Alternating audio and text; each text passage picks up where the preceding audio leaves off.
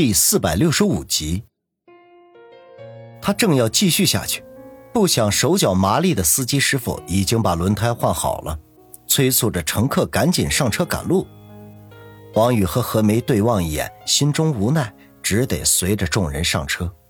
至于故意要想往何梅身上边凑的薛大夫，王宇毫不客气地挡在了他的前面。客车上的乘客异常的多，几乎到了人贴着人的地步。王宇和何梅选择站在车厢的尾部，王宇将她护在身前，免得被人占了便宜。尤其是跟在他们后面虎视眈眈的薛大夫，因为车上人多，薛大夫又在身后，两人一路上都没有说话，只是不断的用眼神交流。偶尔客车颠簸，他们就无可避免的来一次亲密接触。王宇就忍不住露出坏坏的笑容来，换来的是何梅的怒目而视，用口型威胁他。不过这没有实际行动的威胁，已经成了两人之间的小暧昧，哪里还具备杀伤力呀？客车大约走了一个多小时，车厢里骤然间变得宽敞了起来。王宇和何梅甚至在最后一排抢到了座位，反倒是薛大夫不知怎么被挤到了门口。恰好有一个有座位的乘客下车，他便顺势坐了下来，心里的老大不高兴全都写在了脸上，在那里唉声叹气的。王宇和何梅终于得到了说话的机会，便飞快的低声交谈。两人约定下车之后，先假装和薛大夫分道扬镳，然后在暗地里偷偷的跟着他。这不管薛大夫的小舅子是否是杀死李三爷的凶手。他们都要查个明白，这说不定就会有意外的收获。正事商量完，王宇忍不住揶揄说道：“何梅，我原来以为你只会打打杀杀的，没想到施展起美人计来也是手到擒来啊！看你把那个薛大夫迷的，就差没一脚把他家的母老虎给踹了，拜倒在你的石榴裙下了。”何梅哼了一声：“哼，狗嘴里吐不出象牙来！我告诉你。”如果你想甩开我，我就真不客气了。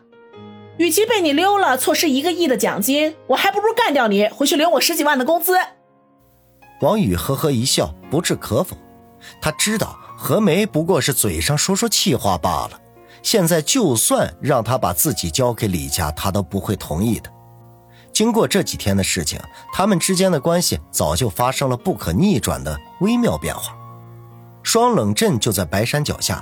虽然很小，但是五脏俱全，而且由于附近的旅游业发达，使本地的居民也跟着富裕了起来。与张大爷家住的小王村相比，有着云泥之别。何梅忍不住感叹道：“明明相隔就几百里路，贫富差距怎么这么大？”王宇摇头无语。国家大事，他可没有资格发表意见。客车进入车站之后，乘客们陆续下车。王宇和何梅故意磨蹭到最后才下去，没想到薛大夫居然眼巴巴的在外面等着他们。两人相视苦笑，看样子薛大夫这是贼心不死啊！妹子，接下来你们打算去哪里？要不的，我给你当个向导啥的。薛大夫压根不理会王宇，只顾着给何梅大献殷勤。妹子叫的那叫一个亲热呀！哦，不用了，谢谢你，薛大哥。我们俩就是随便转转，然后找个旅店住下，等着家那边汇钱过来。何梅赶紧说道：“是这样啊，那我帮你们找家旅店吧。我经常来双冷这边进药，和几个旅店的老板都是熟。”薛大夫说道，心里头盘算着，只要知道他们住在哪里，今晚他也跟着住进去，没准儿还能和何梅多说几句话。万一有了机会，他还想进一步的做点什么。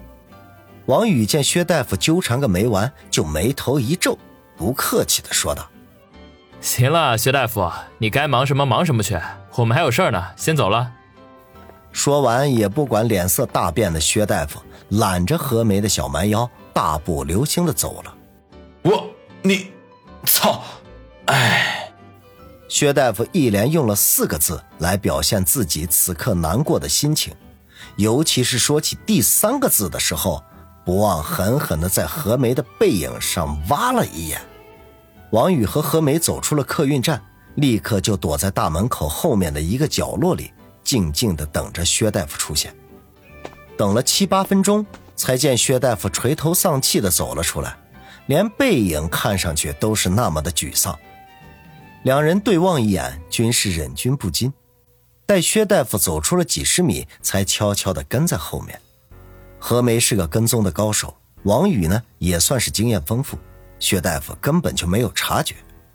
在双冷镇七拐八拐，足足绕了大半个钟头，薛大夫才一头扎进了一条十分偏僻的胡同里，在一个小院子的门前站住。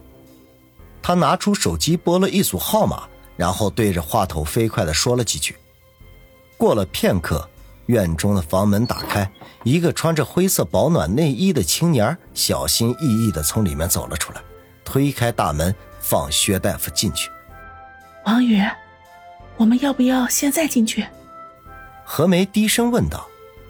王宇摇头说：“不急，等天黑再说。我们先找一个地方落脚，把肚子填饱。”路上看你急得不行，现在怎么不急了？何梅好奇地问。王宇嘿嘿一笑，白天人的警惕性高，万一惊动了左邻右舍，招来警察，会把事情搞砸的。真鬼呀！你倒是很适合去天一堂做杀手。何梅笑道。王宇一本正经的说：“去天一堂还是算了，我怕我活不过三天。”何梅心中好奇，忍不住问道：“为什么？”万一天一堂都是你这样的大美女，我又这么有魅力，岂不会精尽人亡？王宇调侃道。何梅听到最后那几个字，顿时面红耳赤。虽然她守身如玉，可是也明白这四个字的意思呀。当下嗔怒说道：“又开始胡说八道。”王宇呵呵一笑，拉着他的胳膊离开这条胡同，绕到了正街上，找了一家小吃铺填饱肚子。然后在附近找了一个招待所住下，因为资金有限，他只要了一个房间。何梅表面上有些抗拒，可是，一想起之前和王宇都在一起住过两宿了，便也勉强的接受了。两人在房间里打了个盹儿，等到晚上九点多钟的时候，才动身去了那条胡同。其实，在他们入住招待所的时候，何梅担心的问过王宇。薛大夫会不会今天就带着他的小舅子高胜利走了？如果真的是这样，他们可能就会扑空。